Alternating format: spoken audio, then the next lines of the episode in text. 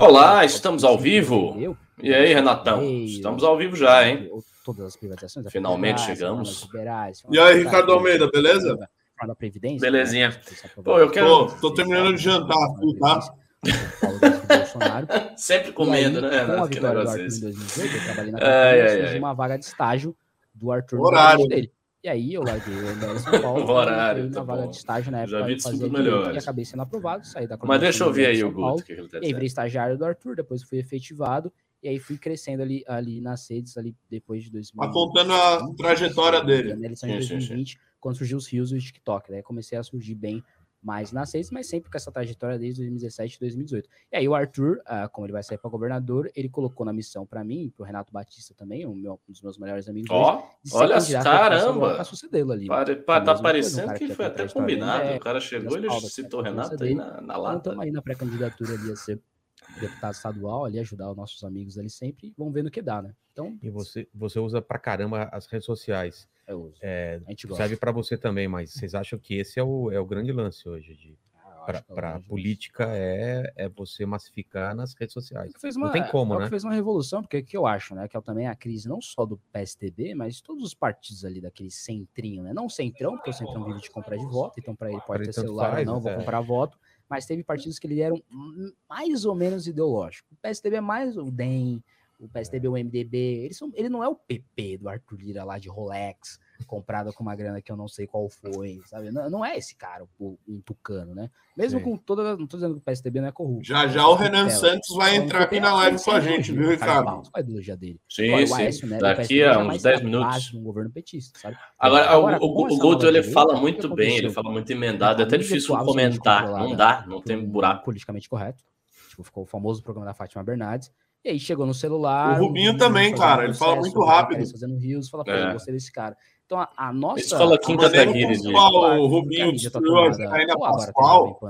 Nossa, uma velocidade, Tudo ainda é não- mais Eu progressista. vi. mais progressista. Destruiu, jogou Carnaval. sal. Sobrou isso, O sobrou pra negócio que os Unos faziam. Lá, Quebrou, jogou pessoas sal. Andaram, né? E dando. É, está muito bem no podcast. Não, e ainda a descredibilizou como jurista, né? Falando que ela é fraca, aí etc.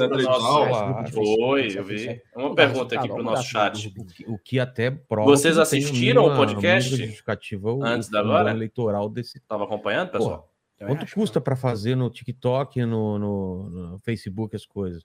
É. Nada, entendeu? Ou, ou muito pouco. Não precisa de toda essa grana que os Não caras. precisa. E tem mais alcance, mais visibilidade. É, vai fazer enfim. santinho ainda? Vai fazer cartaz? Não É que Você pode? precisa ter conteúdo para estar na rede social, né? Você É. precisa ter entrega, ter A galera ideia. exatamente. João, Sabe Simples, falar. Se não tiver um bom canal, se não, for, se não for um entrevistador interessante, pensar, É seu aí. canal não cresce, não tem o sucesso que tem. Você tem que ter esse tipo de entrega e às vezes para candidatos vazios é um, é um universo desconhecido e impossível de desbravar. Uma barreira. Exato. Exato. E Só que o você? problema é que nas redes sociais está crescendo muita gente também, muito ruim. Então, pô, o Nicolas Ferreira ele é muito grande nas redes sociais. Ele é inteligente, não, não acho ele burro. Acho que ele fala bem, mas, pô, Mas, tá, mas é uma geração nova que entendeu que a, a- entendeu a- o que é a rede social. é, a rede social é. Até vai uma tá o apaixonada pelo né? É Rubinho. mal, O é Rubinho tá bem. Salve! Tá muito Salve, Paulo. Salve, Paulo. O Nicolas Ferreira, Salve, pra ficar Paulo. no Nicolas Ferreira, né? Pra, pô, parece marcação. Mas pra ficar Você fala seria, você seria. Cara, vai dar, um- vai dar aquele recorte, tipo, eu, Nicolas, eu, Nicolas, do Guto. É, pode Nicolas. Cara, é que eu realmente detesto ele. Mas tu pode fazer esse corte com o Bolsonaro também. Não, e lá e ele, ele, ele, ficou- ele, ele, ele colocou o trecho lá que o pessoal manda ele tomar no cu lá, lembra? Lá do- É quando o verdade. Nando entrou, a galera xingou. E tem esse vídeo que ele Ah, colocou. é, Isso Sim, foi um é, erro da galera, hein, A Ricardo? galera tava... Como é que A é? culpa não foi nossa, né, galera? Foi um erro da galera ter Não mandado o Nicolas Mas você seria o Congresso. e ele ser o arquival, mostra que, de super-heróis alguma maneira, a assim? gente se Não, importa com esse infeliz. Ah, Guto, é, tá bom. é. Mas faz parte, né? Pô, se, se Hum. você entrar na política, pô, eu acho que a política é uma coisa muito séria, né? Quando eu coloquei a minha pré-candidatura, foi tipo Ah, há quero ver 400 isso. Ou seja, foi há 430 dias, eu lembro, foi 430 dias da eleição. Aí a galera, até um pessoal do MBL, né, não da Alta Clube, falou, pô, mas por que você vai anunciar com tanto tempo? Falei, cara, eu tô, eu tô tentando disputar uma carreira na Assembleia Legislativa do Estado de São Paulo, estado que é a 21ª maior economia do mundo, terra dos bandeirantes, terra da Revolução de 32, eu quero disputar uma, uma cadeira nisso. Eu tenho que ter vergonha se eu estivesse tentando disputar uma carreira no, uma cadeira no PCC, no Partido Comunista do Brasil, na Aliança Libertadora do, do Marighella, que tá acreditando na nossa live. É, É, é assim que eu teria ter uma vergonha. Então, acho que, tipo, se você tá tentando uma carreira dessa, pra ser arquirrival do Nicolas Ferreira, meu irmão, aí, porra, Já aí já, já deu tudo errado. Entendi. Bom, vamos começar, e né, você, Renato? Porque. Bom, eu sou um dos fundadores do MBL, tô na Quer militância dizer, deixa eu só, 2014 só ouvir aí a fala. Só ouvir a fala do. do- 2014. Morreu o 2014. Rio e aí a gente desde corta e o velho careca vai entrar aqui movimento Tá naquele filme lá? Tô no doc do MBL. O, o MBL começou antes da fundação, né? Na verdade, começou comigo e com o Renan brigando no Facebook contra Ah, é? o vereador do PSOL em Vinhedo, que é de onde eu sou natural. Ali a gente criou um movimento chamado Renova Vinhedo. Desse movimento virou o Movimento Brasil Livre, com as manifestações contra a Dilma. E eu tô na militância desde então. É, disputei a eleição ano passado, sempre fui advogado do MBL, é, como as pessoas até me conhecem, por causa dos processos, das economias aí que, que eu mencionei para você. Estou no meu primeiro ano de mandato, Estou contente por conta dos resultados especificamente que eu consegui nesse primeiro ano de mandato. Por exemplo, fui relator da reforma da Previdência da cidade de São Paulo, presidi a comissão especial da reforma também, gerou uma economia de 111 bilhões de reais para a cidade de São Caramba, Paulo. a gente né, tem lulista aqui. Lula 2022. que agora Lula diminuir 2022. O gasto, Jesus. você ideia, cada paulistano gasta aí na média 500 reais por ano com aposentadoria. É um absurdo. Aposentadoria, privilégio de servidor. Hoje sou relator também da Comissão de Smart Cities da Câmara, na Câmara de São Paulo.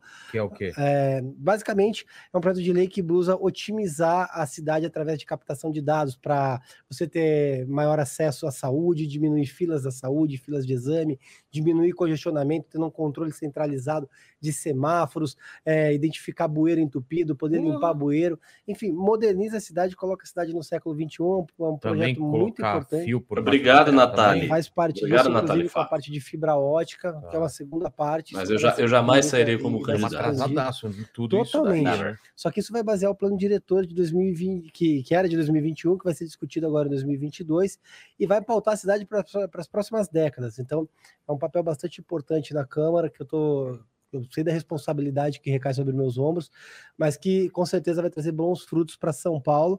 E no meu primeiro ano de mandato, até aproveitando para fazer eh, a, a- pra prestar contas aqui, que eu vou fazer inclusive semana que vem na Câmara de São Paulo, dia 10, mas aprovei boa parte das minhas propostas de campanha como o Código de Defesa do Empreendedor e a Patrulha do Empreendedor aqui em São Paulo, que basicamente Como é, Cássio? para que a Se população eu fui se convidado para trabalhar no PSDB, não, nunca fui convidado para trabalhar no. Se você abrir uma PSDB. barraquinha de cachorro quente ou uma mega empresa, o cara vai PSDB, não tenho filiação um partidária nenhuma, nunca entrei em partido nenhum. Os fiscais, já lei em São Paulo. Porque o que tem do- dos carinhas que ficam vendendo. Bom, vamos, cidades, vamos né? que agora, Cara, agora é- o é Rubinho deu um. Eles, um respiro. é, Vamos começar. A gente Pode tirar o máfia dos fiscais tirar, que atuaram em. São Paulo. Virou um grande Opa! Agora sim, estamos ao vivo de verdade. Vocês tiveram aí a oportunidade de experimentar um gostinho do podcast Inteligência Limitada, que é um dos grandes podcasts da atualidade, né? A gente tem alguns, Flow, Podpah, onde o Lula, que aliás tem que ser um tema da nossa análise aqui, a entrevista do Lula lá no podcast foi uma coisa fundamental. É, e o Inteligência Limitada também, um grande podcast e, enfim, teve uma grande participação aí do Guto e do é, Rubinho. Gostei muito do que eu estava vendo antes, assim, a parte toda crítica de Bolsonaro. Tá, assim, o discurso crítico a Bolsonaro está alinhadíssimo, está muito redondo, é um negócio muito consistente, muito consistente.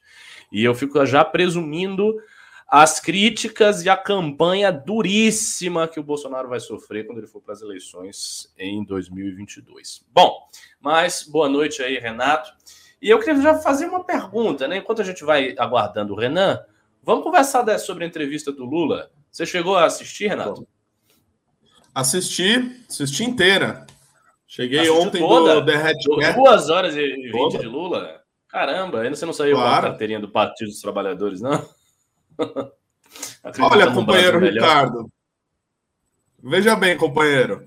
É, Não, olha só que coisa, né? Ontem eu estava no The Hatchcast, que espero que muitos que estejam nos assistindo né, tenham assistido ontem. Olha só que, que dia ingrato, né, para fazer podcast, cara. Ontem a gente estava entrevistando o Luiz Felipe Dávila, que é o candidato que está em último nas pesquisas, com 0,1% no mesmo dia que o candidato que está em primeiro, com 40 e alguma coisa, vai no maior podcast de todos. Então, não foi um bom dia para fazer podcast, mas É. assim que eu cheguei em casa, eu assisti ah, ah, o Lula inteiro, né? Na- na- lá no, no Podpah. Da onde que surgiu o Lula ter ido no Podpah? Em um dia, ah, os dois lá que apresentam, é o Igão e o Mítico, Mítico, não sei, não sei o nome dele, falaram que tinha alguma simpatia pelo Lula, né? Ah, o Lula não, o Lula é bom, o Lula fez, tal, etc e tal.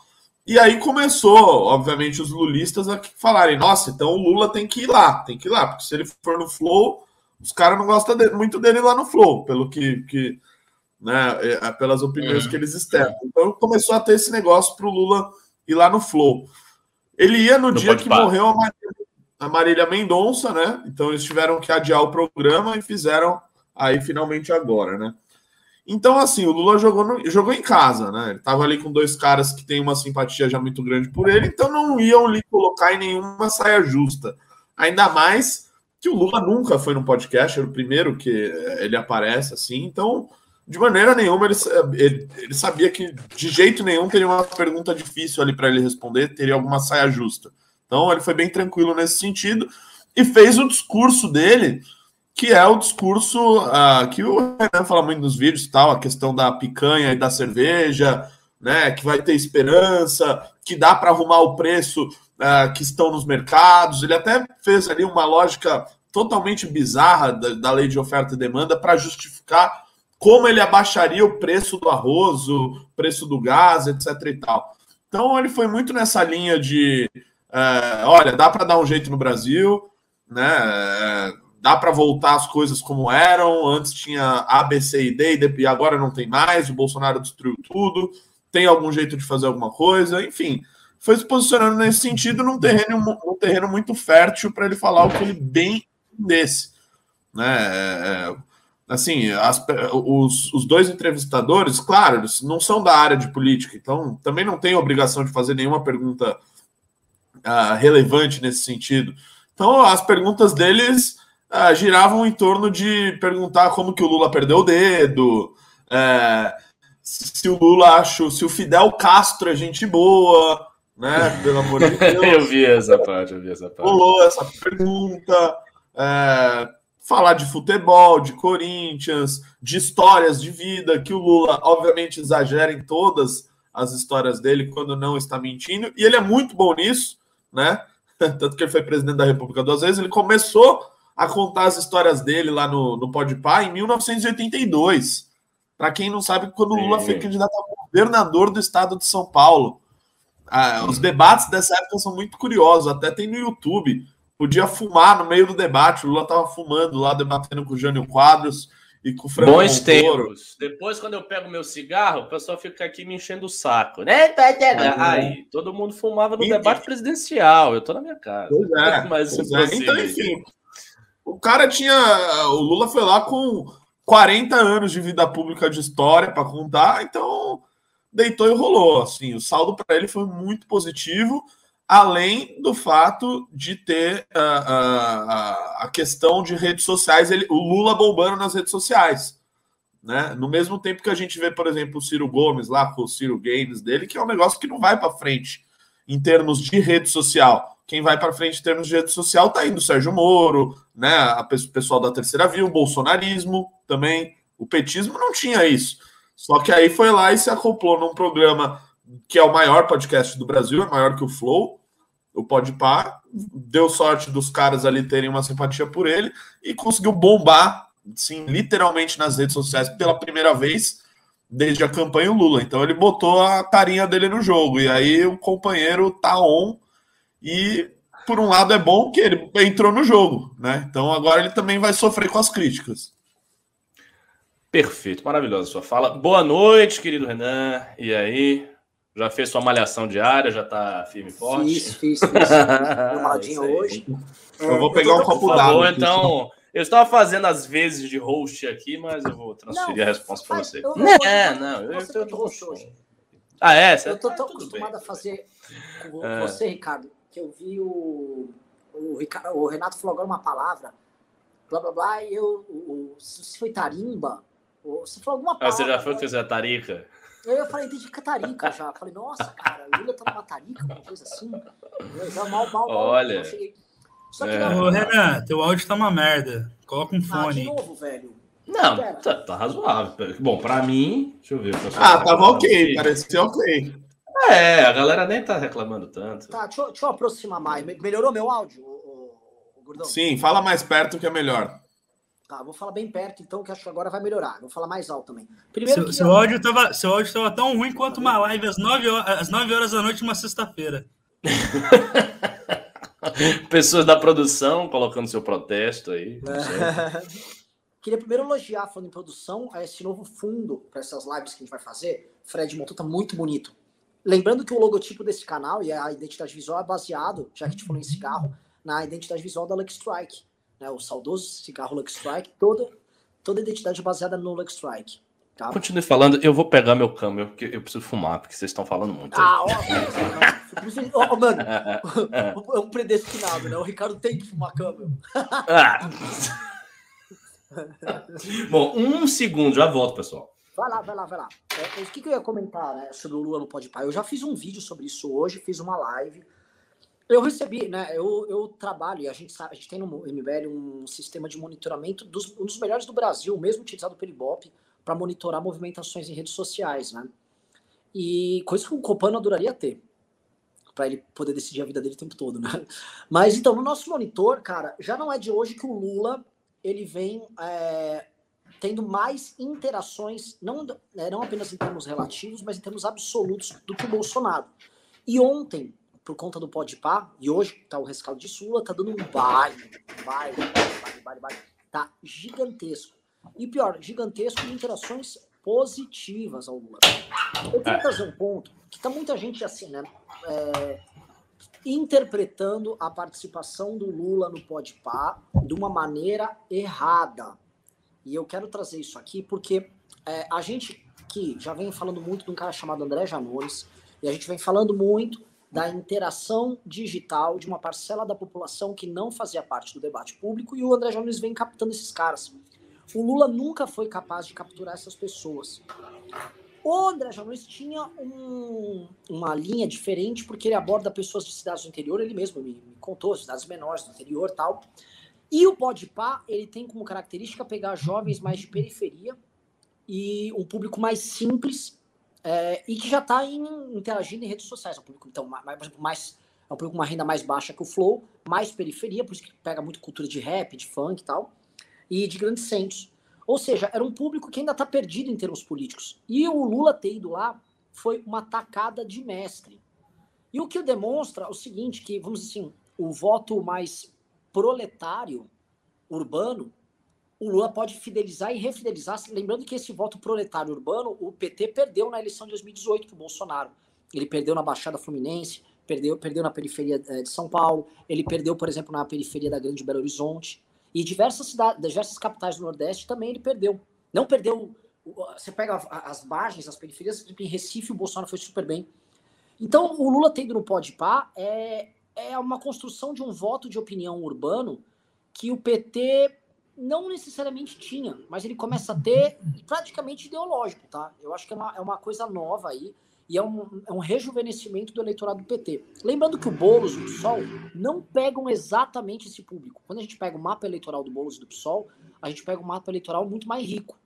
Então, a, a gente tem que dar a devida atenção para a ida do Lula no Podpah, porque é o primeiro grande movimento eleitoral, vamos dizer assim, é, mais moderno do petismo em muito tempo. Talvez desde o momento que o PT uh, fez aquela divisão do Brasil entre Norte e Sul, que acho que foi a grande novidade eleitoral deles. Então isso tem que ser observado, tá? E não pode ser subestimado, porque se isso funcionar, o Lula vai ganhar a eleição, porque a, os votos dele nas periferias dos grandes centros urbanos, pega uma grande São Paulo, são mais de 20 milhões de habitantes, talvez o Renato pode me, me corrigir aí, mas é coisa de 20 milhões de habitantes na região da grande São Paulo. E, cara, a maior parte da Grande São Paulo não é exatamente pessoas formadas por pessoas de classe média alta nem nada. A Grande São Paulo é um lugar empobrecido, são os lugares com, com índices mais baixos aí, né? Em especial quando a gente pega Osasco, Guarulhos, toda aquela região mais norte leste da Grande São Paulo. É muita gente, está falando uma região que tem mais habitantes do que muitos estados da federação, acho que mais do que a maioria dos estados da federação. É, olhando isso, tá? O que que eu, o, o que que eu penso? Muita gente vai subestimar eu acho que uma atacada genial do Lula.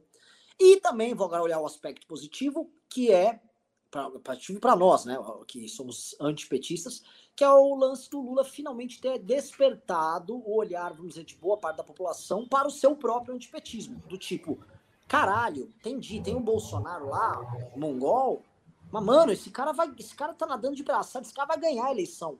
E isso eu acho positivíssimo.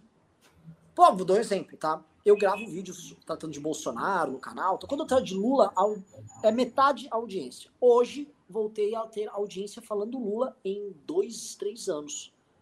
Aleluia! Eu tô feliz. Juro pra vocês, eu tô feliz. Porque a gente não consegue falar para o nosso público do, do perigo do PT, porque tá todo mundo, com razão, né, preso no enfrentamento com o atual presidente da República. Né? E em algum momento o Lula teria, teria que entrar no centro do debate. Até porque ele está em primeiro nas pesquisas, está todo mundo falando do segundo, terceiro e do quarto, e não dele.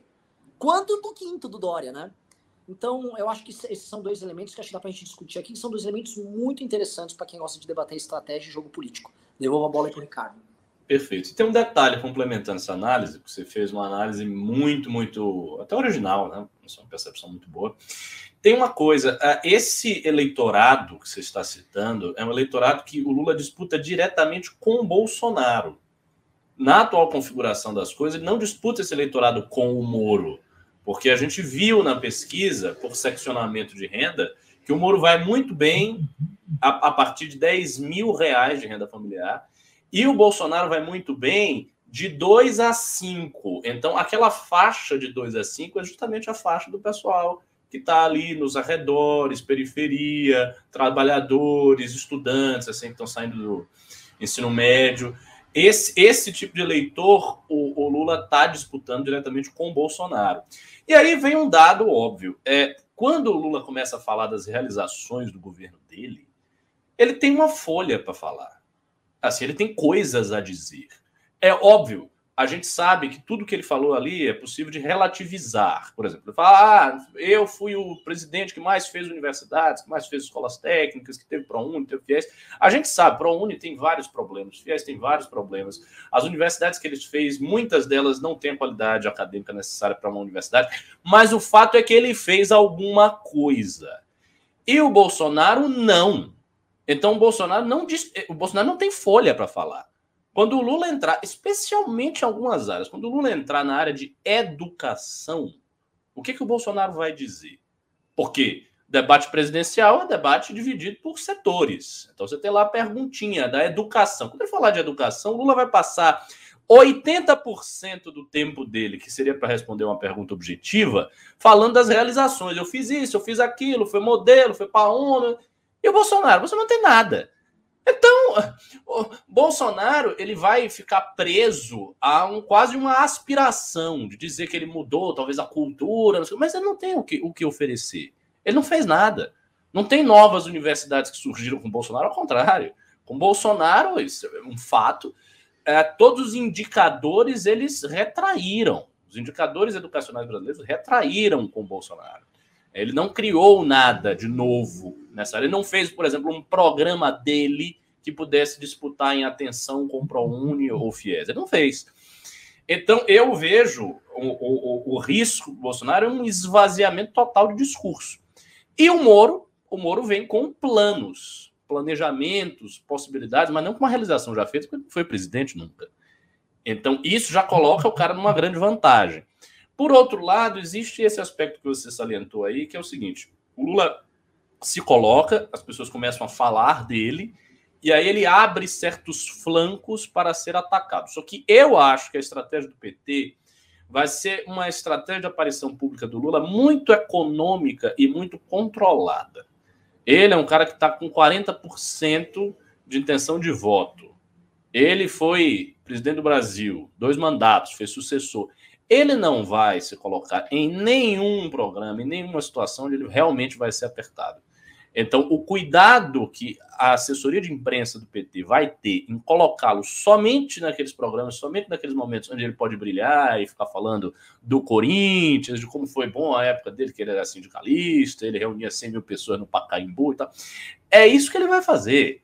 Ele não vai se colocar num programa tenso, tensional, onde ele vai ter que debater com alguém. Não vai fazer isso. Ele só vai vir para o debate quando for o debate mesmo da Globo e tal. Aí eu acho que ele vai aparecer no debate. Então, é, é uma estratégia que preserva o cara, que blinda o cara, de maneira que a gente pode voltar a falar do Lula, mas a gente não vai ter, eu acho, muito material polêmico. Como, por exemplo, o que o Lula falou quando ele defendeu Ortega da Nicarágua. Esse tipo de coisa eles vão evitar. O Lula foi, deu entrevista, falou isso, isso pegou muito mal. A assessoria de imprensa do PT já viu. Os caras já pensaram, não, vou botar o Lula só programa que ele for falar redondinho. Então, esse, essa é a situação, enfim, que a gente tem pela frente. Mas uma outra pergunta para vocês. É, diante disso, o, o, Rubinho falou uma coisa interessante no podcast. O Rubinho foi muito taxativo em dizer: o Bolsonaro não vai para o segundo turno, quem vai é o Sérgio Moro e o Lula vai disputar com o Moro. Esse é o cenário que a gente quer que aconteça. Tá? O Moro vá para o segundo turno, dispute com o Lula e vença. Okay? A pergunta é: o que é que o Moro a campanha dele pode pensar em termos estratégicos para confrontar esse tipo de exposição que o Lula vai ter.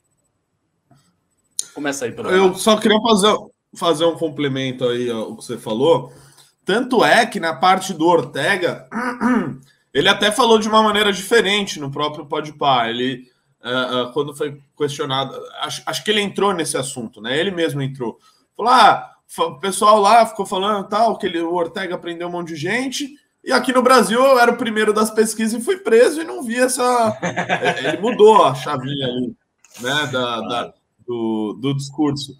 E outro ponto, você falou da questão da educação, ele fez isso também lá ao falar de questões internacionais. Porque é, essa também foi uma, uma contraposição com o Bolsonaro que ficou nítida, assim, né? Quando o Bolsonaro estava fazendo a viagem para o Oriente Médio, só, aliás, para o G20, só faz, falando, fazendo bosta, isolado, é, pisando no pé da Angela Merkel, assim, papelão total. Enquanto isso, Lula aproveitou para fazer uma viagem. Uh, e ele não foi para Nicarágua ou para Cuba, ele foi para Alemanha, foi para França, foi para Espanha inacreditavelmente três países que o Bolsonaro não, via... não visitou ainda, não esteve durante todo o governo. Né? E, e, e, o Lula foi bem recebido nesses lugares, isso é inegável. Então já mostrou a contraposição aí. E ele também falou lá: olha, eu era respeitado pelo Tony Blair, pelo não sei quem, pelo não sei o que. Eles estão uns 15, assim, em questões de segundo. Também para novamente mostrar é, essa diferença dele com o Bolsonaro. Então, quando entrar realmente nesses temas que você falou, no caso de educação, ou uh, no caso da imagem do Brasil no mundo, etc., o que, que, que o Bolsonaro vai falar? Eu até falei hoje para o Renan que eu vejo que o único jeito do Bolsonaro, sei lá, tentar fazer alguma coisa, já que o Lula vai estar aparecendo só de maneira esporádica, como o Ricardo bem disse e, e explicou os motivos, se o Bolsonaro começar, sei lá, a xingar o Lula, falando que o Lula tem que debater com ele, tentar levar o Lula para um debate, sei lá, e xingar o Lula, porque se for para debater alguma coisa, ele vai se lascar. Ele tem que. Ah, seu bandido, você aí roubou a Petrobras. Ah, acho que é a única saída. É, que mesmo assim nem me parece uma saída muito boa, mas se, se for comparar, não tem o que fazer. Não há peça publicitária no mundo, não há é, marqueteiro, não há nem Renan Santos que consiga fazer com que o, o, Bolsonaro tente mostrar o governo dele como algo que conquistou, que fez alguma coisa. Ainda mais tentar comparar com o do Lula, que também ficou, enfim, dezenas de é, anos no poder. Agora, sobre o Sérgio Moro, eu vou, vou deixar pro, pro, pro Renan aí o que, que ele tem que fazer. Ah, mas essa, era, essa é a pergunta mais difícil. o Lula foi bem, ah, todo mundo tá vendo. A pergunta crucial é o seguinte: tá, o Lula tá indo, a assessoria de imprensa do PT, obviamente, vai filtrar as participações dele. O estilo que ele vai manter até a eleição já está dado há muito tempo. Vai ser esse estilo, falando do passado, de coisas que ele fez, da dignidade do pobre. Somos Ô, Ricardo, eu, eu Ricardo. vi uma hora de entrevista e assim, no 80% do Ele tempo, falou só pobre. o pobre tem dignidade, o pobre tem que ser visto, Perfeito. o pobre Ô, é maltratado. Isso foi o principal. Chega Principal. até. Ô, a- Ricardo. quando ele fala do. Eu tinha vergonha de, de não ter mistura dentro da minha marmita quando eu ia trabalhar. Eu duvido que dessas histórias do Lula, sabe? O Lula, ele entrou e se sindicalizou muito Com rápido nas certeza. Entendeu? Todas as empresas na época tinham refeitório, vamos lembrar. É, é, é, tem, assim, E os, e os caras que eram assim, destacados no isso sindicato sempre tiveram a vida melhor. Muito melhor. então, O Lula óbvia- sindicalizou obviamente tá rapidíssimo. Você pega a história dele, foi rapidinho que ele sindicalizou. Então ele pegou, Ô. entrou lá, o sindicalizou. Então essa conversa, né? Eu tinha até vergonha, não sei o que. O Lula já estava virou dirigente sindical, já tinha sala com escritório e tudo mais, bem cedo. Né? Aí Ficar contando essa historinha. E a Vilares, cara, era uma metalúrgica gigantesca. Metalúrgicas tinham um refeitório. Então a gente pega essas histórias do Lula, tem que tomar cuidado com essas histórias, que ele- elas são bonitas, né? São muito bonitas que ele conta e mexe muito com esse lance da dignidade, da humildade.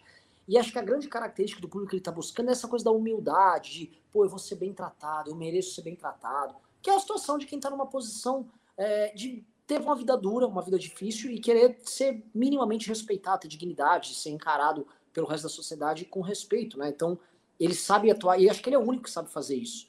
O lance que eu acho, tá? É que, sabe o que eu acho? As eleições é, de 2018, elas foram marcadas, a gente, eu chamo muito no, o que aconteceu entre 2013 e 2018, de um fenômeno de despertar político de classe média, usando as redes sociais, que eram uma, ferramentas que estavam mais presentes para a classe média. Por isso foi um fenômeno muito de classe média.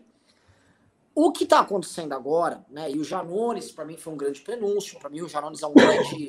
É, é- é o cara que ainda tem melhor sensibilidade para utilizar as redes sociais para isso. Mas eu acho que o Lula está começando a chegar nesse ponto. E o Lula pode ter uma comunicação direta com o eleitorado dele. Né? E aí eu acho que a gente está começando a ver o eleitorado mais humilde se utilizar das redes sociais para chegar direto no candidato dele. Eu não sei quando isso vai começar a acontecer, do eleitorado dos grotões, das cidades menores, chegar e começar a ter esse, isso. Tá? Isso aí pode ser a grande novidade, pode aí sim destruir o Centrão, pode ser uma não digo destruir, mas começar a afetar diretamente o Centrão. Acho que pode ser uma novidade eleitoral que a gente pode ver inaugurada em alguma medida em 2022 e talvez sentir com maior intensidade em 2026. Mas é, isso aqui pode ser uma, uma- batalha nova que está sendo lançada e eu acho que a competição que tem entre o Flow e o Podpah é, para mim, a competição entre esses dois universos. Um que é o universo da, da classe média e outro que é o universo da, da classe C, vai, depois pode colocar aí de uma forma mais abrangente. E eu acho bem interessante. Eu vi um cara chegou, né? É complicado a gente ficar fazendo esse tipo de análise que mexe com classe social. Ainda mais a gente tá falando do Lula, porque quando a gente fala em Lula, a gente fala em classe social. Porque é, ânimos são tocados, aqui a galera, um cara chegou, é, o Renan tá tratando a galera como burra, né? O Renan tá tratando a galera. Ele não trata a galera como burra, porra. É, a gente tem que falar do eleitorado de forma realista. E tem que tratar de forma realista as coisas como elas são. A gente tem uma diferença de renda enorme no Brasil, a gente tem uma diferença de qualificação enorme no Brasil, uma diferença de escolaridade enorme no Brasil, e isso vai se refletir nas demandas deste eleitorado. Então é óbvio que o Lula, todo mundo elogia demais a linguagem popular e simples do Lula. Ora, a linguagem é simples e popular, porque é a forma como ele vai atingir esse eleitorado, que não vai, você não vai chegar com uma é, leitura rebuscada das coisas para esse eleitorado, isso é uma coisa óbvia. Né? E o problema nosso é justamente esse: as, as pessoas são reféns do populismo porque o populismo chega neles dessa forma, porque as pessoas são mais simples. Então, acho que a gente não tem que ficar. Assim, o que eu gosto do Memberg, a gente não tem dedo para falar de uma coisa que é real, porra. Né? E é um problema Sim. dado. O que, me, o, que me, o que é é complicado é justamente o playboy de classe média encantado com as palavras do Lula, tentando emular que ele também teve uma vida difícil, tal. Esse sim que é o caso engraçado, né? Esse cara você pode chamar de retardado, mas isso é outra coisa. Eu- o que eu acho assim isso do Moro, tá? Vou, eu vou falar. o que eu acho. Eu acho que a candidatura do Moro, a, por mais que esteja todo mundo empolgado, e com razão, ninguém tinha alternativa nenhuma, e agora passa a ter uma alternativa, é que ainda não é uma candidatura fácil, o Moro ainda não começou a passar pelos percalços. Vocês viram a live do Bolsonaro sobre o Moro? Em que o Bolsonaro fala que ele vai começar a divulgar materiais da Vaza Jato sobre o Moro e os procuradores? Uau! É, Ele? ele, Ele ele falou. Eu tive acesso ao Caramba. material da Vaza Jato. E ele vai divulgar. Os procuradores da Lava Jato falaram que, falando que votaram no Haddad na eleição de 2018. Ah, Ou seja, ele quer facilitar mais para o Lula ainda. Nossa! É, e eu me pergunto como é que ele teve acesso a esse material. Às vezes eu começo a ficar, será que o próprio pessoal do PT não falou, ó, Bolsonaro, pega essa porra daqui. Às vezes Bolsonaro", é, toma aí, se- seja feliz. Né? Porque assim, e o Bolsonaro começou, ah, isso aqui eu vou soltar semana que vem na minha live. Ele vai contar coisas semana que vem, coisas sobre COAF, vazamento de material do COAF e as reações do Moro durante o governo Bolsonaro aos vazamentos do COAF, supostamente sabendo quem era ah, o vazador do COAF, ele, Moro, ministro, né? Que para o Bolsonaro demonstrar o quão desleal era o Moro, mesmo sendo ministro dele, Bolsonaro, para efetivar a tese do traidor. O que, que eu quero dizer? O Moro ainda tem um caminho muito difícil pela frente, ele vai ter oposições muito duras. Eu acho que não foi exatamente uma semana de grandes acertos do Moro, tá?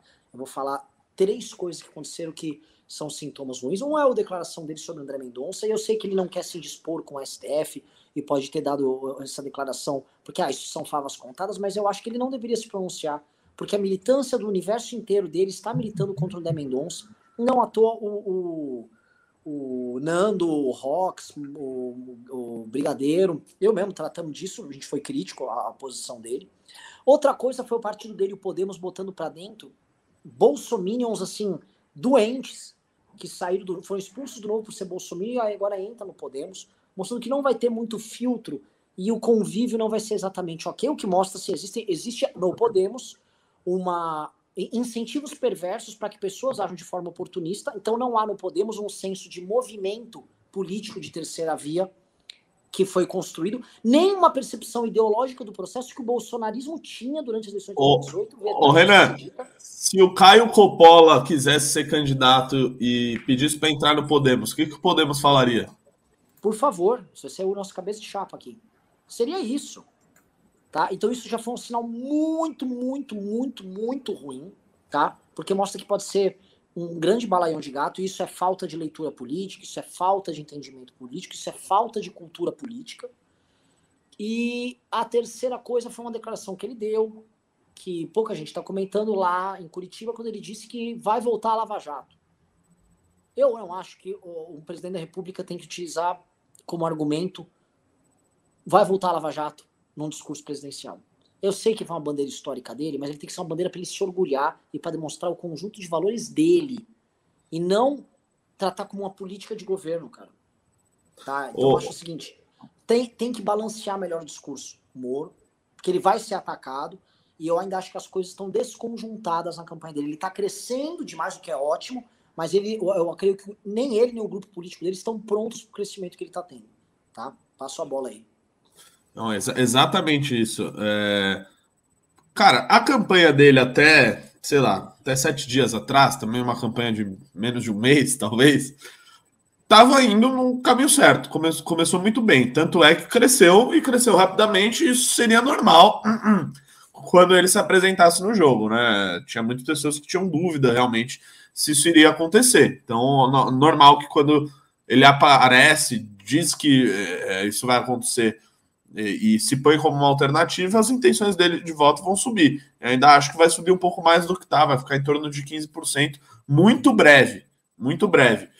Todos os lugares onde ele começou aí nesse um mês também foram escolhidos a dedo. Né? Ele foi ali no Conversa com o Bial, ah, enfim, foi no evento do MBL com o Danilo Gentili, né? Enfim, Congresso do MBL, conversa com o Bial. Sim, foram do- dois grandes, dois grandes a de audiência altíssima.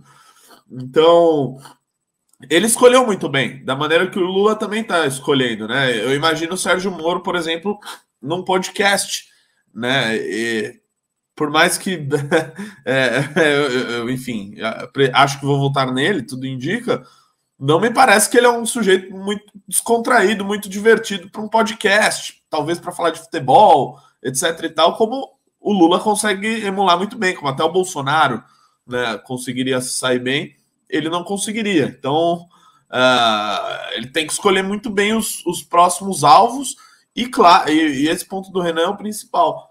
Como, é- como cresceu muito rápido, também vão vai, vai vindo gente junto querendo entrar e de alguma maneira pessoas que começam a grudar em algo que está crescendo podem prejudicar o, o contínuo crescimento daquilo.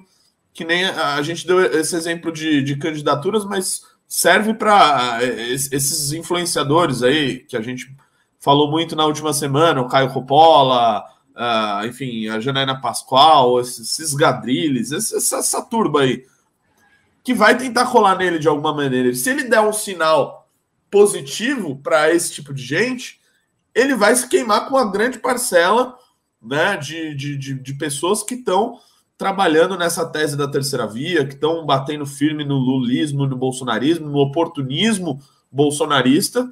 Então, tem, tem que tomar cuidado com, com, com essas coisas aí. É, eu acho que tem um ponto aí, que é o seguinte: uh, existem certos princípios que orientam o tipo de campanha que ele está fazendo e o tipo de articulação que ele está fazendo. E esses princípios são problemáticos, mas eles são princípios da campanha do Moro. E isso já estava bem claro desde antes. Primeiro ponto é, para mim, o Moro e a galera que está fazendo a campanha dele quer um palanque o mais amplo e abrangente possível. O que, que isso significa? Significa que ele, pelo menos até agora, tem em mente passar ao largo de todas as disputas de campo político da direita brasileira, disputas que para a gente foram disputas assim que geraram fraturas e brigas e ressentimentos e dores muito grandes. E eu não acho que eles têm sensibilidade nenhuma em relação a isso. Então, a ideia de que, ah, mas tinha pessoas oportunistas que estavam com o Bolsonaro, e aí daí elas saem do bolsonarismo, elas vão para o humorismo, então elas devem ser rechaçadas e recusadas. Eu não acho que isso vai acontecer.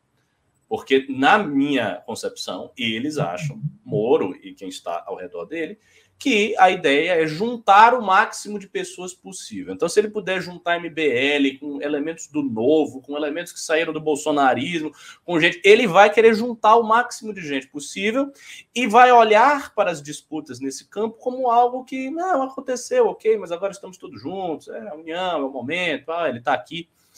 E isso é muito problemático, por quê? Porque as pessoas que estão enfrentando o bolsonarismo, o MBL concretamente, Nando Moura e outras figuras que se desgastaram muito nesse processo, é injusto que a gente, que o Nando e outros tenham o mesmo espaço da galera que chegou agora, que estava até outro dia falando mal dele mesmo, que estava até outro dia dizendo que ele era um traidor, Entendeu? Assim, é, é, essa galera tá falando que ele era um traidor, que não valia nada.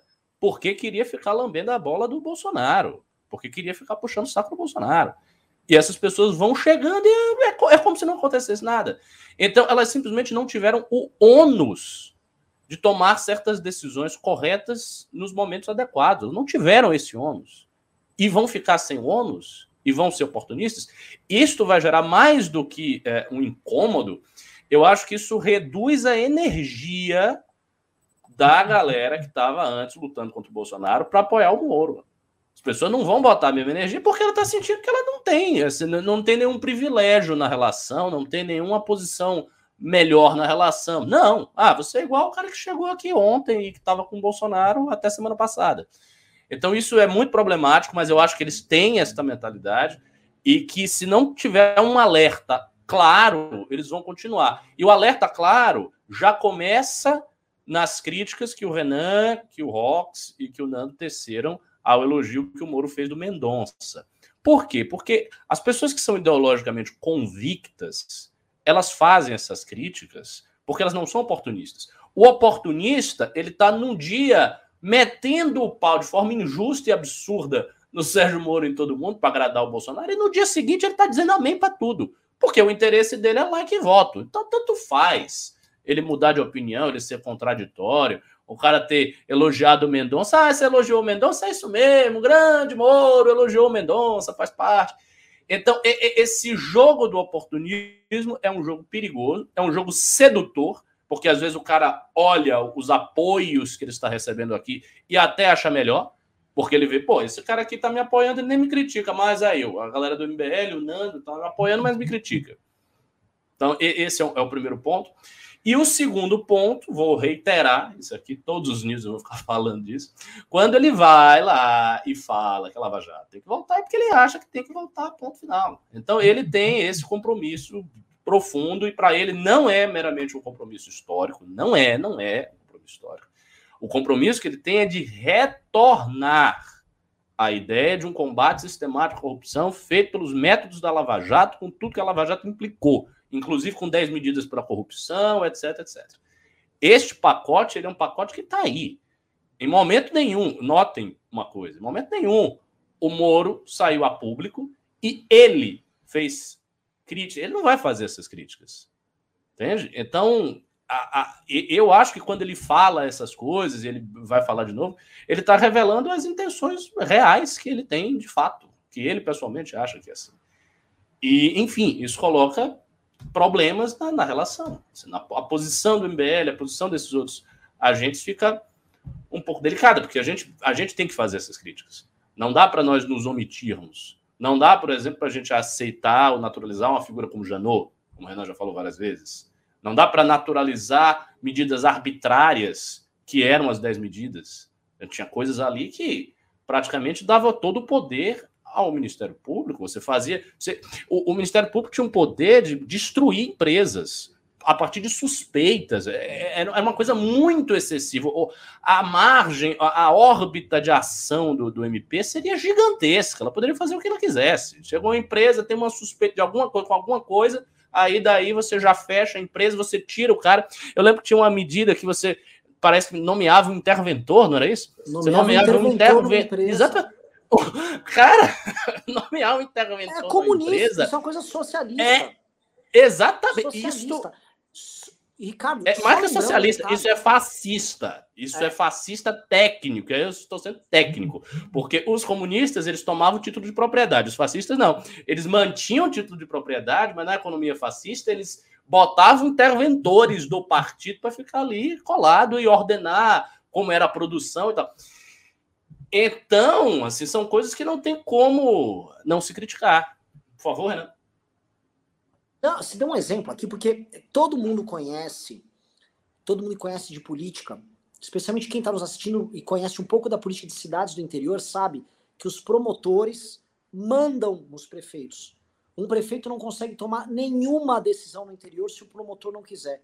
O, o, Ministério Público ele pode infernizar e acabar com a gestão de um município. E se ele não for com a cara do prefeito de ocasião, simplesmente não há governo tá? É absolutamente impossível. Então, assim, já é uma, já é uma entidade que está hiperpoderosa. É, é, é, do, é, é, um quarto poder praticamente no Brasil e ele não tem freios e contrapesos como os outros poderes. Ele é uma entidade solta aqui. E, cara, já ia ter sobre. Então, assim, há na cabeça das pessoas uma ideia de que precisamos punir políticos, o que é óbvio, porque o, país, o Brasil é um país da impunidade. Só que isso não significa que você tem que dar hiperpoderes para uma entidade que já é hiperprivilegiada e hiperpoderosa. Então, tem, tem algumas coisas assim que é uma discussão, é uma discussão tão complexa e as pessoas querem respostas fáceis. Eu vou explicar aqui um, um ponto, né? Para vocês entenderem. Houve muito rápido essa resposta agora do público à questão do apoio ao André Mendonça, porque foi ontem que isso bombou. O Dallagnol apoiou, depois o Moro, e agora o pessoal tá com as barbas de molho, tá assustado. Quarta-feira tava todo mundo com um pedaço de ferro aqui. É, cala a boca aí. É, nem, nem, é, pra cima da gente, né? Aí hoje estão tipo. É. e aí? Não é? Quarta-feira tava todo mundo doidinho aí, sapecando. É, cala a boca aí, Renan. Lambe o lambe Dallagnol. É, eu, eu vi, eu vi isso, Renan. É...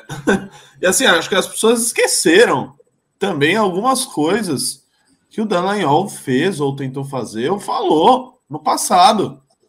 Pelo amor de Deus, quem não lembra daquela ideia da fundação bilionária? Ah, eu nem quero ficar falando disso. Gerir... Eu não quero. É, é, é, assim, se a gente entrar nisso, a gente vai ficar no news. Renato, isso é uma armadilha. Não vamos ficar falando disso, porque vem, vem uns Dallagnets aqui, fica enchendo o saco. Tá? Não, não vou encher o saco. Torço, ó, Dallagnol, seja deputado federal, e eu quero que ele ganhe, porque ele vai empreender na política, política é diferente do Ministério Público. Vocês lavem a boca para falar mal da Lava Jato. Vai, vaza, vaza daqui, vaza daqui. É, é, muito Paraná na política nacional. Outra coisa, tá faltando like na live. Pessoal, deem like aí na live, tá? Por favor, para a live crescer. Mas eu acho importante, eu posso falar, eu acho que é importante para a candidatura do Moro que esse tipo de fato aconteça, porque o próprio Moro não está operando um discurso salvacionista ao redor dele. O que o Moro está tendo é o seguinte: realmente, os valores dele são os valores ligados à Operação Lava Jato, ao mesmo tempo que ele está com uma lógica de jogo político cética. E o discurso político dele é um discurso cético de composição. Então, ele está tentando, eu acho, amarrar duas Exatamente. coisas que são muito difíceis de amarrar. Perfeito. E ele ainda não articulou, nem ele, nem o grupo político não articularam isso. Porque a- o que está sendo proposto aqui, poxa, é, é uma solução muito difícil. Você vai pegar os maiores cientistas políticos do Brasil, botar numa mesa, vai passar um dia inteiro, não vai ter uma solução. E outra coisa que está sendo proposta é, foi construído com muita dificuldade, com muito carinho, por um grupo de lideranças pequenas do Brasil, o tal do caminho da terceira via. E esse é o problema, quando a gente fala da, da falta de sofisticação do pensamento político do grupo dele. Mas não é só dele. Se fosse o Dória, seria a mesma coisa. Se fosse o Leite, seria a mesma coisa. Se fosse o Mandetta, seria a mesma coisa. Porque, na verdade, o único grupo político que realmente tem condição de entender isso e, e articular isso é a gente, com todo respeito. Que é o caminho da terceira via. A terceira via é um grupo político, entendeu? É uma tese desamarrada em termos ideológicos ainda, mas ela trabalha com, vamos dizer, com intuições, percepções, alguns consensos. Então, ela é um caminho, entendeu? Ela é um caminho do rio já. Ela está indo. Aí o barco que é instalado no rio é o barco que tem um Moro, ele é pilotado pela Renata Abreu, e essas pessoas chegaram num caminho que não foi eles que abriram. Natural, ninguém estava falando aí que eles não podiam, todo mundo tinha que botar o barquinho, tinha que vir. Agora desse. Só que eles tinham que entender que há um processo, e aí os nomes legítimos no processo participam daquilo. Ao não entender, porque os estímulos da, da Renata Abreu, que é a presidente do Podemos, são de tornar o partido dela grande, e eu não estou aqui fazendo julgamento aqui dela, porque ela nunca se propôs a outra coisa, ela está proposta nisso, é o jogo que está dado. Então, ela, ela vai tentar botar a gente para dentro do partido, e isso, essa falta de entendimento da lógica, ou melhor, a falta de, vamos dizer, um Olavo de Carvalho e toda aquela turma ao redor deles, eu não estou aqui falando né, que precisa de um Olavo de Carvalho, a falta de uma de ideólogos ali por trás entendendo o processo faz com que erros às vezes mortais possam ser cometidos. Eu, eu pergunto para vocês, como é que estava a militância pro Moro no começo da semana e como está hoje? Foram algumas É. contradições essa semana. Eu tô vendo hoje a galera já. hum, entendeu? Como é que vocês veem isso aí? Ah, eu não sei, assim, eu não, eu não consigo aferir isso. Eu teria que ter uma aferição melhor. Vendo aqui o chat do News, tomando o chat do News como uma espécie de mostruário, ah, ainda tem bastante gente aqui que está nos pressionando. Tem algumas pessoas que estão escrevendo aqui, ah, mas vocês querem o santo, ah, mas não sei o quê, né, é. Então, assim, te- tem algumas pessoas que estão fazendo crítica, que estão dizendo aqui, o rapaz aqui falou que está com o pé atrás, mas outras pessoas estão compradas né, enfim, no, no discurso. Mas veja só, pessoal, vocês que estão aí falando que ah, a gente quer santo, não se trata disso. É óbvio que qualquer candidato pode cometer os seus equívocos. Há deslizes, há problemas de comunicação, há questões ideológicas que não foram resolvidas, como a Ana falou. A gente sabe disso. E não é por isso que você vai atacar uma candidatura que está sendo formada o pressuposto de que Moro é o nome da terceira via nunca foi negado por ninguém. A gente o convidou para o Congresso do MBL, anunciando como uma grande figura da terceira via, a gente sabe disso. Mas é necessário pontuar as coisas. Porque se a gente não pontuar, quem é que vai pontuar? Alguém tem que pontuar tudo. E a gente tem que pontuar que ele elogiar o André Mendonça não é uma coisa boa. Por quê? Porque o nome do André Mendonça estava sendo cogitado pelo Bolsonaro há muito tempo e as críticas que vinham contra essa cogitação eram muito duras. E eram críticas fomentadas, feitas pelas pessoas que estão na terceira via. Então, quando essas pessoas veem o cara elogiar o André Mendonça, elas não gostam. E não é. E isso é normal e tem que ser desse jeito. Então, eu não sei se houve mudança. Ah, como você falou, realmente eles têm que equilibrar muitas coisas, é, equilibrar um discurso cético e de governo, que é uma diferenciação que com certeza ele está tomando de forma consciente do bolsonarismo. Então, o bolsonarismo veio em 2018 com aquele discurso salvacionista clássico, sem nenhum tipo de sutileza e nenhum tipo de matiz. Então, o discurso era: vou salvar a porra toda, é nova era, salvação do Ocidente, não vai ter tomar da cá, vou fazer desse jeito e vou governar assim, assado, sem dizer como. O Moro não tem esse discurso. Ele está conscientemente se separando cada vez mais, botando uma distância clara disso aí, para delimitar a posição dele, que seria uma posição de um sujeito que é responsável. O Moro tem essa coisa, ele tem essa imagem que ele quer conservar e cultivar, a imagem de um sujeito responsável, técnico, que nunca foi a imagem do Bolsonaro. Bolsonaro nunca quis, ele nunca nem quis passar a imagem de um cara técnico, sério, que poderia fazer uma gestão. Ele nunca quis. Ele sempre quis passar a imagem de um cara ideológico que está falando o que o povo quer ouvir e que é o que o povo espera. Foi isso que ele fez. Então, no caso do Moro, é diferente. Por outro lado, tem esse compromisso profundo que é a questão da Lava Jato, que ele não vai abandonar. Então, ele vai ter que ajuntar as duas coisas de alguma maneira. Né? Eu acho que talvez a campanha dele dê um grande salto quando ele começar a ir para as questões de detalhe. Porque até agora nós estamos vendo uh, declarações, isso é normal, são declarações sobre diversos assuntos, mas que estão ali, às vezes são superficiais. Né? Eu quero acabar com a fome, eu quero acabar com a pobreza, tem como, combate à corrupção tem que voltar.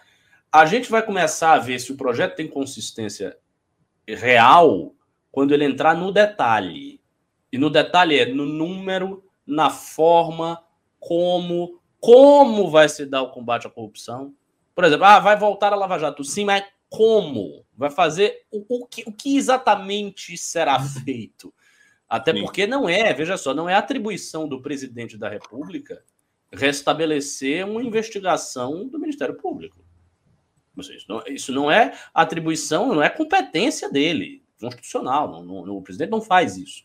Então, quem vai fazer exatamente? Como será feito? Ele vai, por exemplo, desenvolver um programa de governo que se destina a fazer o combate à corrupção? Ele vai fazer, por exemplo, aquilo que o PT alega que fez, que é tornar o combate à corrupção mais fácil no seu governo? É, é esta a ideia? É criar mecanismos de governo para que isso. Então, essas coisas elas precisam ser.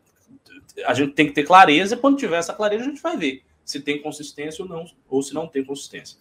Há um outro assunto que está aí também bombando, menos, muito menos do que, enfim, esse, esse, esse tema, mas é, é um pano de fundo de tudo que está rolando hoje, a crise econômica grave. Né? A gente viu duas notícias aí muito sérias e que depõem contra o governo Bolsonaro. Dólar a 5,70 e PIB negativo. A gente tem projeção de retração do PIB brasileiro. Até o Guto comentou que a tal da recuperação em V está acontecendo em L. Caiu e ficou. Como é que vocês acham que isso altera o cenário eleitoral, ou se não altera, para 2022? Primeiro, uma questão de ordem, Ricardo. É, é, a gente tenta ser democrático com a produção, mas a produção é. Fui ver o título da live. falei, pô, por que tá com 1.200 pessoas na live? Aí, Pibim mensalão, pô, pessoal, produção, né? Com esse título não vai vir gente mesmo.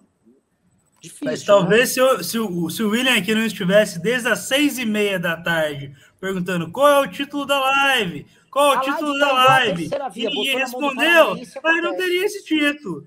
É, é o seguinte, vamos mudar esse título aí para atrair mais gente? Vamos botar um título decente? Vamos mudar o título para... Moro falou merda com... É, Mo, é, Moro apoiou Mendonça? Interrogação, interrogação, interrogação. que é o que Ô, Ricardo, saber. Só um parênteses na questão que você estava falando antes do Moro, antes de a gente partir para a economia. Eu lembro uh, uh, essa, essa, questão do detalhe. Eu lembro que o, tinha muita gente que falava isso para o Bolsonaro. Ah, o Bolsonaro vai se ferrar quando uh, começarem a perguntar propostas de fato, né? E no final das contas deu que ele ficou fazendo isso aí, aí não respondeu porra nenhuma e, e deu.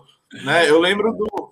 Eu lembro que acho que foi o Renan que fez esse comentário quando o Bolsonaro foi no debate, acho que da Rede TV, e o Reinaldo Azevedo fez uma pergunta para ele a, a orçamento. E ele deu uma resposta, sim, que até o Bolsonaro olhou e falou: Puta, esse cara tá meio despreparado.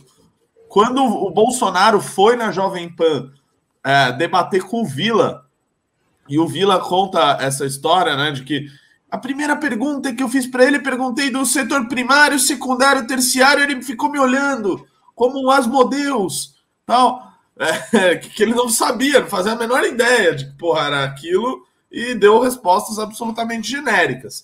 Nesse sentido, o Moro ele não vai ter esta, uh, essa como é que eu posso dizer essa, essa enfim, esse subterfúgio do Bolsonaro de fazer, oh, isso aí, porra, sei lá, educação aí, se fuder, e, e, sair ileso disso. Ele não, ele é um juiz, ele é um cara sério, é, é, é, e, isso, e ele vai estudar, ele já está estudando, né, pelo que se fala, e ele vai ser obrigado a, a, a dar respostas melhores. E, enfim, acho que como é um sujeito inteligente, ele vai, vai, vai conseguir se sair bem nesse sentido.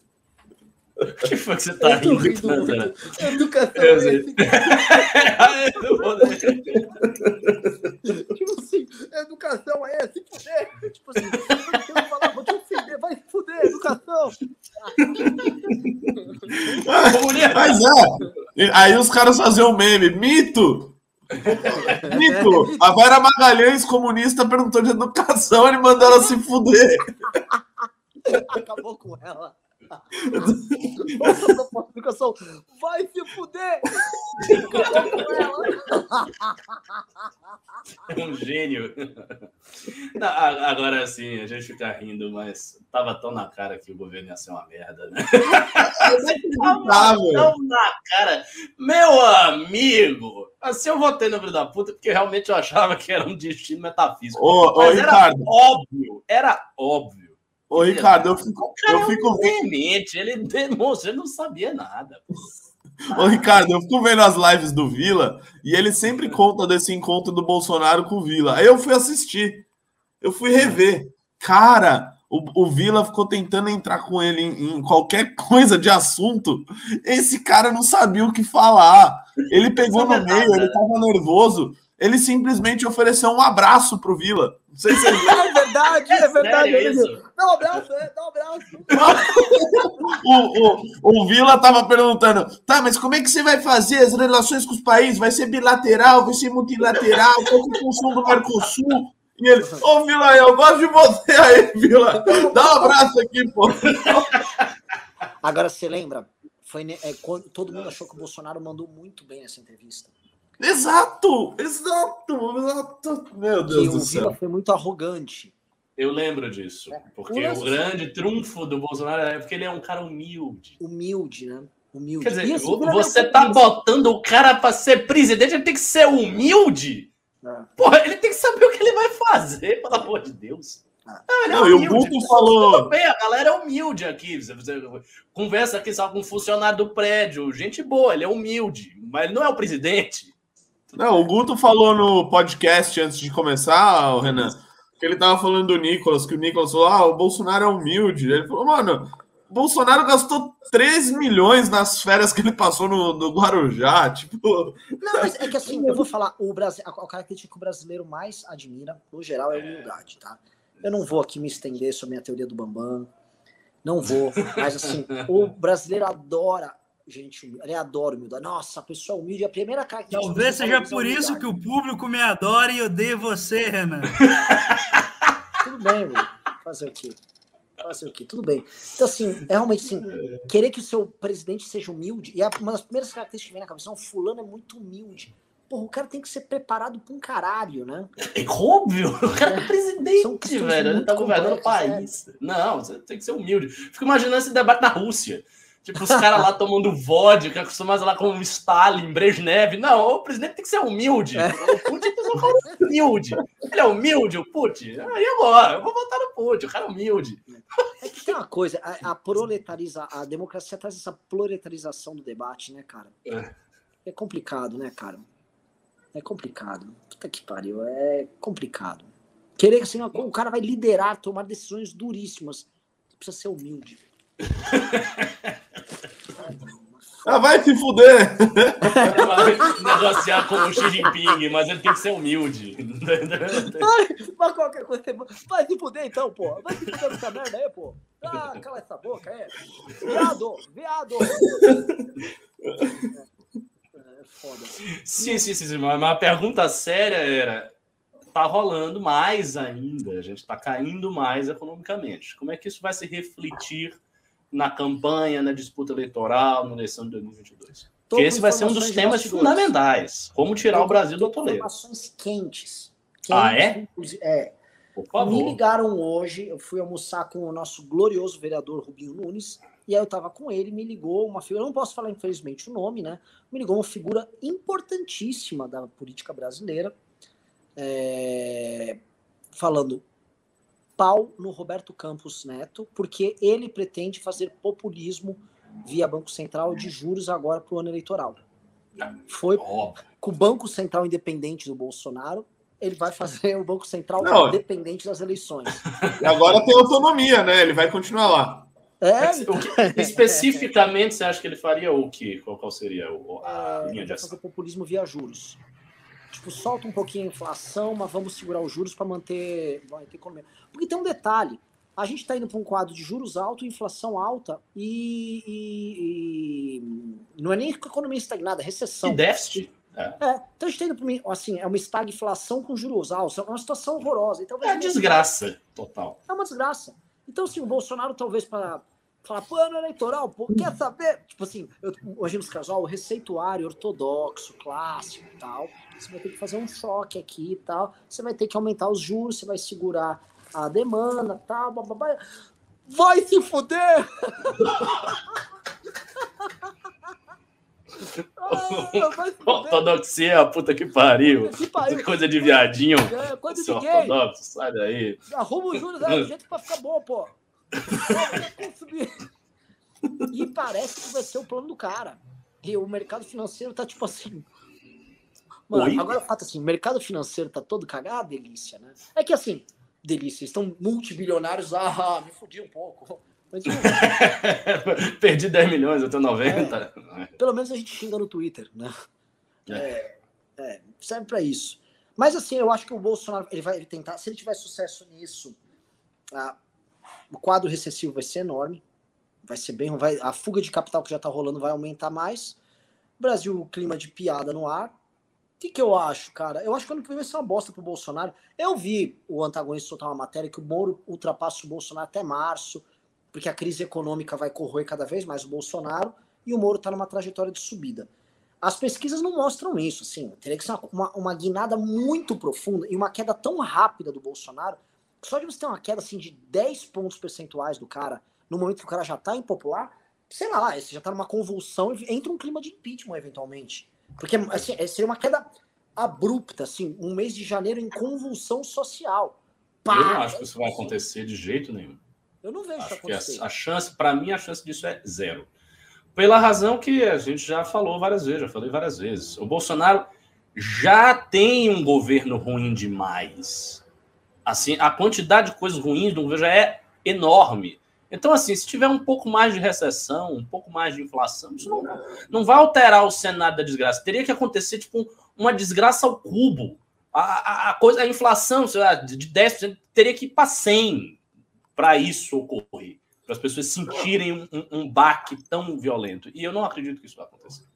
Não, e a essa altura do campeonato, é, o sujeito que acha que a economia está ruim ouviu o Bolsonaro falando: ah, a culpa não é minha, é desse governador aí.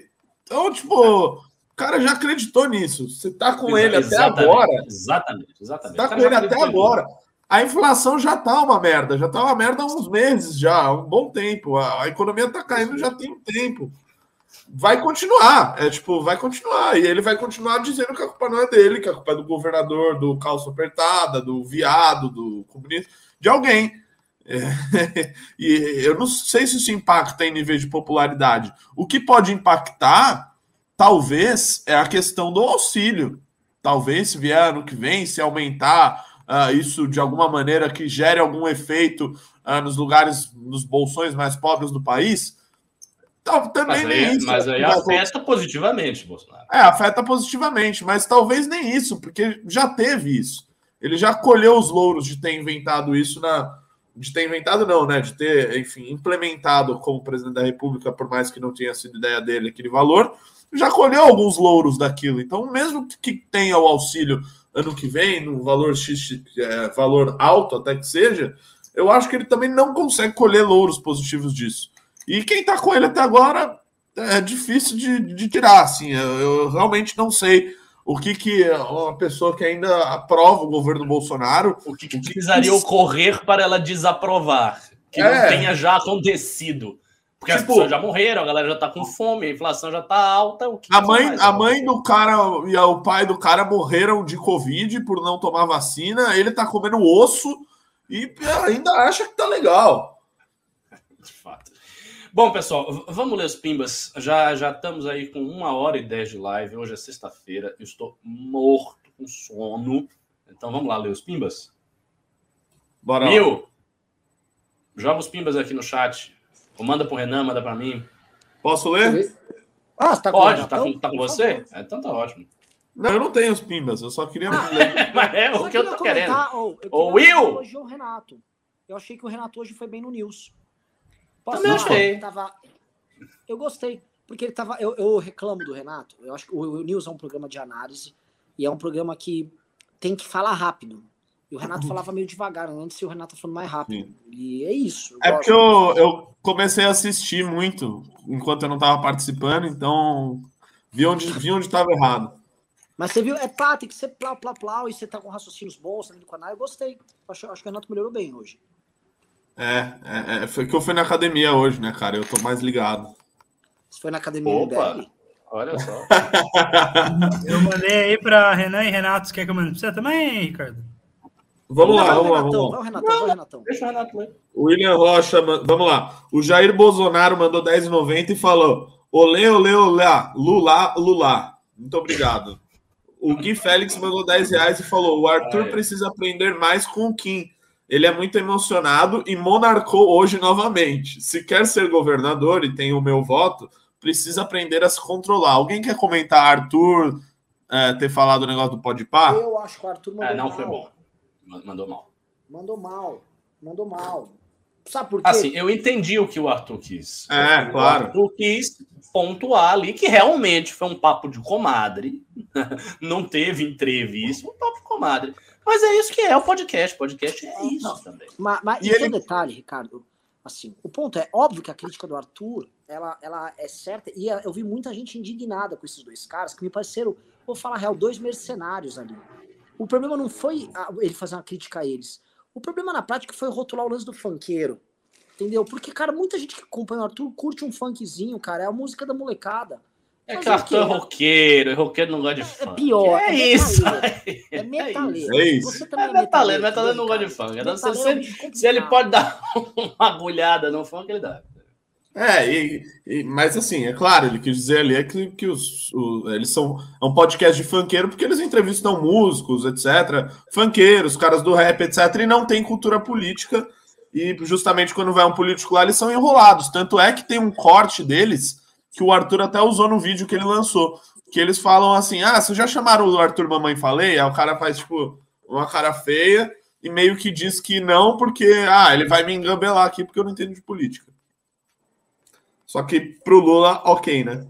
Lógico. Vamos lá. Ó. O programa foi todo combinado ali com o Lula. Foi, foi muito chapa branca. Ah, só um detalhe, que eu não comentei aqui. Desculpa só falar isso de vocês rapidinho.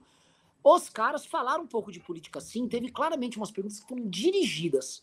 Pergunta montadinha pro Lula levantar. Aquela do Camarão, dois caras absolutamente desinformados sobre o game político, jogaram do Camarão pro Lula vir com resposta que estava ensaiada. Foi claramente assim: levantei, corta, uh, cortou lá. Pelo amor de Deus. É, talvez, acho que eles devem ter falado desse assunto antes. É porque reverberou agora, né? Por causa do bolo, enfim. Gif, é, Kaleme mandou 25. Quanto tempo vocês acham que temos até o colapso do Brasil? Olha, você acha que não estamos no colapso? Precisa mais colapso? Caralho, ainda falta mais. é sempre essa coisa. O Brasil parece estar em colapso, primeiro que em boa parte da sua história, né? Mas sendo um pouco mais, enfim, curto nisso aí, a gente está em crise desde Dilma. Houve uma tentativa de recuperação, houve uma certa recuperação com o Temer, e isso caiu. Então, na realidade, nós estamos na mesma crise da Dilma, que está se tá continuando isso aí. É, se comparar então, os indicadores, são iguais. É, já está. É, é, eu sempre tenho medo quando começa a falar disso do colapso, Ricardo, a gente parecer trotskista, que sempre está à procura da grande crise do capitalismo que vai dar início à revolução. Mas eu olho assim, até 2010, o Brasil claramente tinha as rédeas do próprio destino, para fazer reformas aqui e ali. E o próprio Lula, o próprio PT podia arrumar um modelo de governabilidade que ele não caísse na mão do Centrão e assim, cagou tudo. Cagou tudo e aí precipitou um troço que, enfim, não, não curou até agora. Então eu acho que a, a grande crise do nosso modelo, a nossa crise da nossa Constituição tá rolando. Isso aí. Vamos lá. O Diego Souza, ex-jogador do Palmeiras, mandou cincão e falou: Renan, como você está conseguindo comer tanta proteína? Você come só frango o dia todo? Passa as dicas. Cara, eu tô, eu tô comendo praticamente 200 gramas de proteína todo dia. Aí eu não nem preciso doer com uma coisa dessas. Eu tô na hora do almoço, eu como, mano, peito de frango, que realmente tem muita proteína, proteína pra chuchu. Carne, às vezes, e à noite também como mais peito de frango. É frango, meu frango facilita demais. E quando você não come o suficiente, tem que tomar whey, ou, por exemplo, pega um troço disso aqui, ó tem 15 graminhas de proteína, dá uma equilibrada e acabou. Isso aí. O senhor P das Galáxias mandou 5 reais. É inevitável que em 2026 o MBL tenha candidato próprio à presidência. O Arthur ganhando o governo de São Paulo pode ser esse nome ou teremos outros quadros para isso? Se o Arthur ganhar o governo, ele se torna um candidato a presidente quase automaticamente. Ele já é candidato. São Paulo né? são candidatos a presidente naturalmente. O Érico Vieira Pérez. Perde, né? Tem esse detalhe. É, eu vou ficar buscando na história para tentar dar uma resposta, mas deixa quieto. Não, não tem mesmo. Eu vou dar para levantar. Acho que o único, não. tirando a República Velha, foi o Jânio. É. Só o FHC que era senador. Falando mas não era governador. Governo. O único é, foi o Jânio. No, no AI. Mas governadores derrotados viraram, viu? Como o Lula em 82. Érico Vieira Pérez. Érico Vieira Pérez mandou cincão. Arthur sendo cancelado por ter chamado Podpah de podcast de fanqueiro. Já falamos disso. Daniel Oliveira mandou 20. O Lula pode enfiar os diplomas do FIES que ele diz que deu naquele lugar. Eu tenho um diploma da primeira turma da Academia MBL que vale mais do que dinheiro. Um abraço para os meus amigos do Águias pela Liberdade. Águias da Liberdade. Muito bom, cara. É isso aí. Maravilhoso. É isso aí. Menos falar? universidade, mais academia MBL. É, pois é. é uma piada, viu? É. O que, que vocês acharam? Um detalhe, ô, ô, Ricardo, eu fiz a live hoje é. à tarde, né? Você quer acabar com o argumento do Lula sobre os as 8.500, não, 8 milhões de pessoas na universidade que ele colocou? Pegue Sim. o gráfico de produtividade do brasileiro no período todo do governo Lula comparando com a Coreia do Sul. Primeira coisa, o Brasil é um caso raro no mundo em que a produtividade do nosso trabalhador ela caiu com uma revolução tecnológica que está acontecendo no mundo desde os anos 80, 90. Revolução informática, a produtividade do brasileiro caiu. Então, de que, que adiantou toda essa faculdade? Segunda coisa, nossa comparação com o mundo inteiro, isso despencou. Ou seja, não adianta você enfiar umas pessoas que são analfabetas funcionais e dar um diploma para elas, você está enganando e endividando elas. O cara pega um diploma da Uninove, o cara mal sabe escrever um texto de dois parágrafos, ele só tem uma dívida agora. É isso, ele não vai, ele não vai fazer nada com aquele diploma. O Jair Bolsonaro mandou mais 10,90 e falou leu, leu, lá, lulá, lulá. A Marisol Vinha mandou 27,90. Bozo pode se utilizar do cargo para obtenção de documentos sigilosos da Vaza Jato para fazer campanha? E o parágrafo claro. único da Lei 13.869 de 2019? Cara, se você está pensando se é legal, claro que não é. Não é legal, é. não cabe ele fazer isso, mas ele faz. A, legal, a legalidade no Brasil não tem legalidade, não. O negócio aqui é a briga de foice. Se ele conseguir fazer não botarem ele no pau, ele vai fazer. Tá Jair Bolsonaro mandou 27,90. Eu faço parte dos 1% mais ricos. Sempre votei e continuei votando no Lula. 13 forever com Lula. Em um ano o Brasil voltará à sexta economia do mundo. Só posso pedir uma coisa para você? Tem como você falar os últimos pimbas com a voz do Gabriel Monteiro?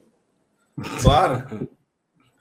o senhor Naldo L. Santos mandou cinco reais e disse: Detran falou no Vila que tem deputados que combatem a corrupção e Mas citou o exemplo de parlamentares do PSOL, satélite do petismo.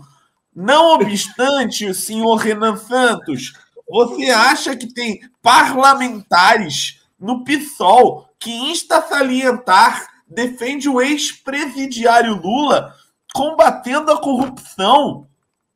Senhor Deltan, pegamos você no erro. Muito bom, muito bom. Um abraço aí pro Gabriel Monteiro. Nós temos dois agora. O Gabriel Monteiro do Rio, o Gabriel Monteiro de São oh, Paulo. É de quando essa entrevista? De agora? Do, do Flow. Ele falou que tem partidos que combatem a corrupção. PSOL, Podemos e Novo. Ai, meu Deus do céu, cara. Nem sei como. Ele não vai citar a rede, não, que ele apoiava em 2017, quando ele estava junto com a turma do Janot lá. Ah, que só tem um deputado também, né? É. é. Vamos lá.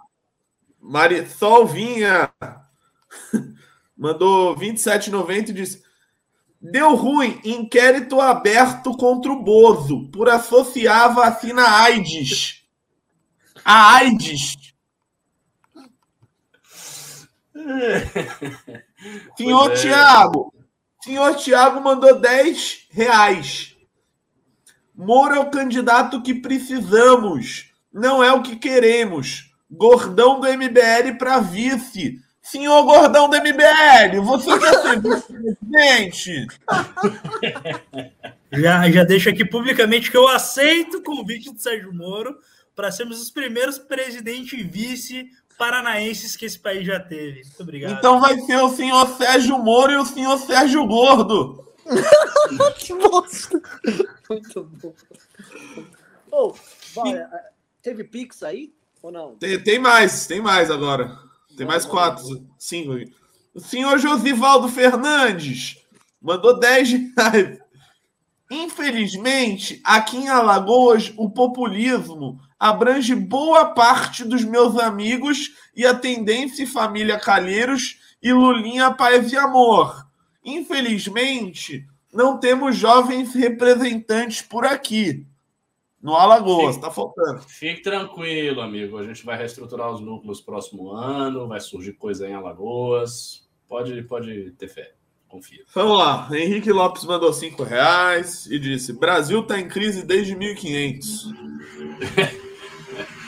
Paulo Gueyer deu 20. Ah, não, não, não. Legal. Faz, faz o Gabriel Monteiro. Vai, vai, só para terminar. Vai o senhor Paulo Gueyer mandou 20 reais e disse: Legal o projeto da Academia MBL. Galera ficando bombada e saudável. é isso aí. Mais dois. O Naldo L. Santos mandou 5 reais. Proteína de peito de frango ou peru é péssima é comida processada e tem muito sódio que deixará só que só o deixará inchado e não definido. Senhor Arnaldo L. Santos, você está causando uma desinteligência, segundo o artigo 162 do Código de Processo Civil, com o senhor Renan Santos. Insta salientar que ele está fazendo uma dieta acompanhada de um profissional nutricionista alimentar. Ou, oh, quer ver? Inclui nele, por favor, data máxima Vênia, por favor. Senhor Naldo L. Santos, data máxima Vene, o senhor não está tendo, diga-se de passagem, a maneira mais correta de se abordar por meio dessa interação virtual.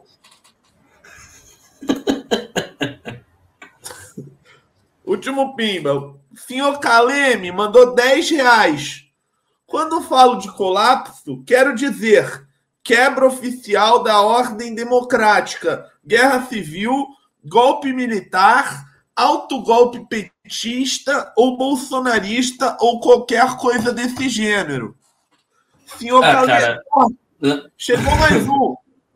Eu não acho que isso vai rolar, não. Não acho que a gente vai ter golpe militar, nada disso que você está falando. O senhor Draxis32 mandou 10 reais. Renan, me lembrei hoje que você teve litíase renal em 2018. O tempo médio para ressurgimento é de 3,2 anos. Atento a isso aí agora que você está comendo muita proteína. Ó, Mas, ó, tô com a minha aguinha aqui, sempre, muita, muita água. Você não costumava beber muita água. É, Gabriel, não, não bebia muita água, não. Pegamos no erro. Muito bom, velho. Nossa, falando sério, você é um grande imitador do Gabriel Monteiro. Você é muito bom imitando o Gabriel Monteiro. Nossa, muito bom. Eu acho que imitando o Gabriel Monteiro você é melhor que o Marinho. Você sabia que eu que mandei mensagem pro Marinho uns dois meses atrás? Eu falei, cara, você precisa imitar o Gabriel Monteiro. É mais ou menos assim, ó. Eu mandei para ele. Aí eu falei, você tenta botar no meio umas palavras que ele não sabe o significado corretamente, algumas palavras difíceis. Se der para se der para colocar algum artigo do Código de Processo Civil e manda é, bala. Tem que meter. Assim, é, é, ele tem que citar umas frases de, de você, eles têm que mandar umas coisas assim. Você tem o direito de ficar calado. Você tem direito a duas ligações. Eu sugiro você ligar para a sua família, que não merece ver você nessa situação,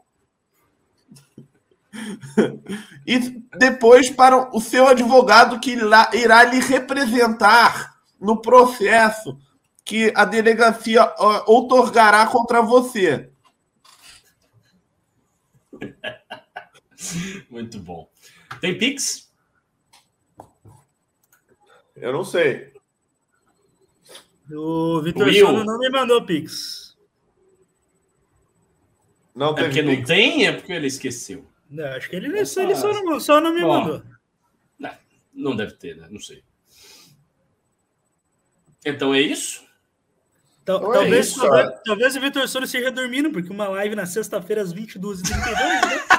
É o que as pessoas fazem. Né, as pessoas que não estão na balada estão dormindo. Pois é, é vamos fazendo live que... da MBL, não é mesmo?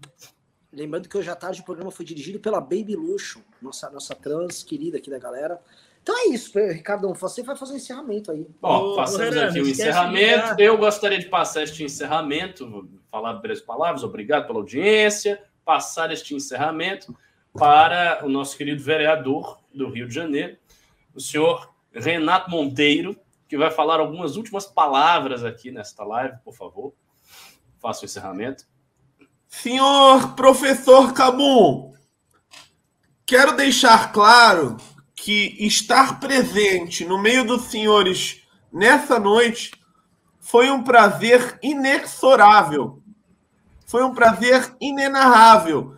E foi um prazer insípido estar aqui hoje. E insta salientar que eu vou pedir para vocês seguirem o arroba Renato Batista MBL, Batista com dois T's, no seu Instagram. Insta salientar que é um sujeito que tem agido conforme as regras e as leis do nosso país.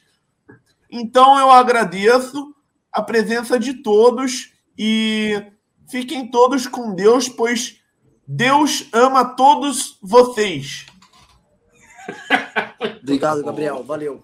Valeu, galera. Bom, é isso. Falou. É, não esquece de dar o recado do evento de amanhã à tarde. Ah, uau! É verdade. Ah, eu soube que o Ricardo vai também. Eu vou. Eu vou. Eu vou também. Eu vou também. Então vai todo mundo, vai todo mundo. Seguinte, por favor, Renan. Dei o recado. Ah, não, eu tô sabendo que até o Arthur vai. Não, não, não, não faz fake, faz fake news, não. Não é fake news, eu fui avisado é, pela ele vai Torazo que vai o Arthur no evento A gente vai fazer um evento muito humilde em São José dos Campos, reinaugurando os núcleos do MBL na região, tá? E aí a gente, enfim, fechamos um bar aí, acho que vai ter algo assim, tem um bar fechado, tal, o evento tá ficando com 100, 150 confirmados tal, e agora vai até Arthur do Val. Então, vocês forem da região de São José dos Campos, região do 012, aqui no estado de São Paulo, Começa lá com Santa Isabel, Jacareí, vai para São José, aí tem Taubaté, Pindamonhangaba, Cruzeiro, toda essa região maravilhosa, tá? Venham para lá. Ah, se você tá em Resende, no Rio de Janeiro, que ainda tá, tá ali já no Rio de Janeiro, tá pertinho, porra, uma horinha de carro, vai lá, vai tomar uma cerveja com a gente. eventualmente, né? Enfim, foda-se a fronteira, pega o carro, vem para cá. Se for, se ela for lá da, se você for o Aristides e tá lá em Resende na Academia das Agulhas Negras, vem Aristides, vem que a gente vai falar de você, vamos, vamos saber da sua vida sexual pregressa. E é isso aí. Aguardamos vocês amanhã em São José dos Campos. Qualquer dúvida, entra no perfil do MBL em São José dos Campos. Estaremos lá amanhã todo mundo. Isso aí. Goodbye. Fomos.